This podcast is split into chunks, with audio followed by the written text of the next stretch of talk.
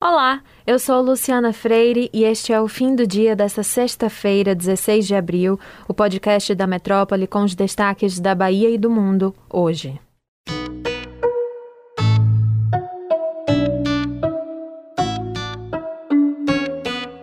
Chegaram hoje em Salvador 396 mil doses de vacina contra a Covid para abastecer as cidades daqui da Bahia.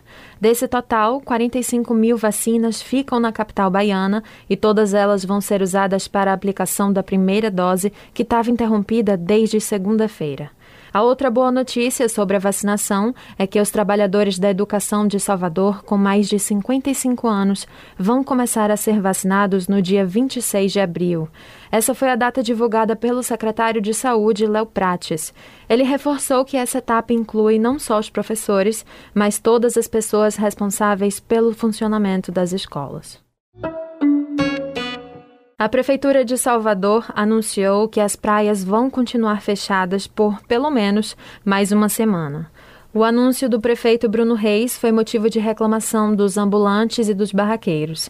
Eles disseram que no início da pandemia a prefeitura garantia cestas básicas durante as restrições, mas que isso foi sendo deixado de lado. A Prefeitura disse hoje que vai distribuir 440 cestas para os barraqueiros e outras 380 para as baianas de Acarajé, licenciadas pela CEMOP. Mesmo assim, o Sindicato de Ambulantes da Bahia afirmou que essa quantidade é insuficiente, já que muitos comerciantes são informais. Uma situação inusitada aconteceu na cidade de Itirapina, no interior de São Paulo. Na última terça-feira, 46 pessoas, entre elas crianças e mulheres grávidas, tomaram a vacina Coronavac por engano no lugar da vacina contra a influenza. A cidade tinha começado a campanha de vacinação contra a gripe, mas durante o processo de imunização, uma técnica de enfermagem se atrapalhou e trocou os frascos das vacinas. Ela foi afastada e a prefeitura vai abrir um processo administrativo para apurar o erro. Em nota, o Butantan alertou que não indica a aplicação da segunda dose para crianças ou grávidas. Outros três profissionais tomaram por engano a Coronavac pela terceira vez, mas ninguém apresentou sintomas adversos.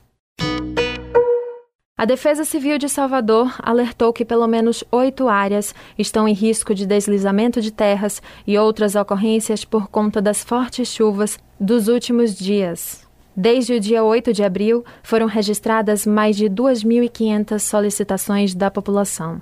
As áreas de maior risco são o Alto da Terezinha, na Rua Mamed, São Caetano, na Baixa do Cacau, a Vila Picasso, no Bom Joá, Calabetão, 7 de abril e Castelo Branco. Por oito votos a três, o Supremo Tribunal Federal rejeitou o recurso da Procuradoria-Geral da República contra a decisão do ministro Edson Fachin, que anulou as condenações do ex-presidente Lula na Lava Jato de Curitiba e mandou os casos para a Justiça Federal do DF. Com isso, fica confirmado que Lula pode se candidatar em próximas eleições. O ministro Alexandre de Moraes defendeu que os processos sejam encaminhados para São Paulo, onde aconteceram supostos crimes, ao invés do Distrito Federal. Esse destino deve ser avaliado pelos ministros na semana que vem.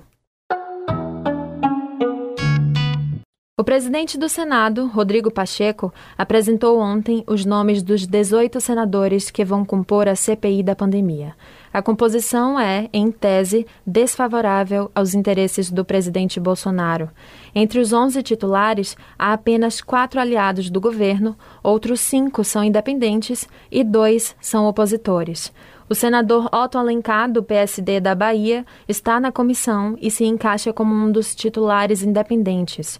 O presidente e o relator da CPI serão escolhidos, provavelmente, na próxima quinta-feira, em reunião presencial. O Sindicato dos Rodoviários fez uma manifestação na estação da Lapa que causou grande engarrafamento na região. O protesto cobra uma maior rapidez do pagamento acordado entre a categoria, a Prefeitura da capital baiana e a empresa Consórcio Salvador Norte, a CSN. Após a manifestação, o prefeito Bruno Reis propôs liberar uma verba suficiente para pagar o FGTS dos trabalhadores que foram demitidos pela empresa. Os rodoviários pedem ainda a inclusão da categoria no plano de vacinação contra a Covid. Na internet, um dos assuntos em alta hoje foi a morte da atriz Ellen McCrory, aos 52 anos, vítima de um câncer. Ellen é conhecida por interpretar a personagem Narcisa Malfoy na saga Harry Potter e recentemente fez parte do elenco da série Peak Blinders. Foi premiada com o BAFTA, reconhecimento da Academia Britânica de Cinema, em 1997 pelo filme Street Life. Acompanhe as redes sociais da Metrópole e também o portal Metro 1. Até a próxima!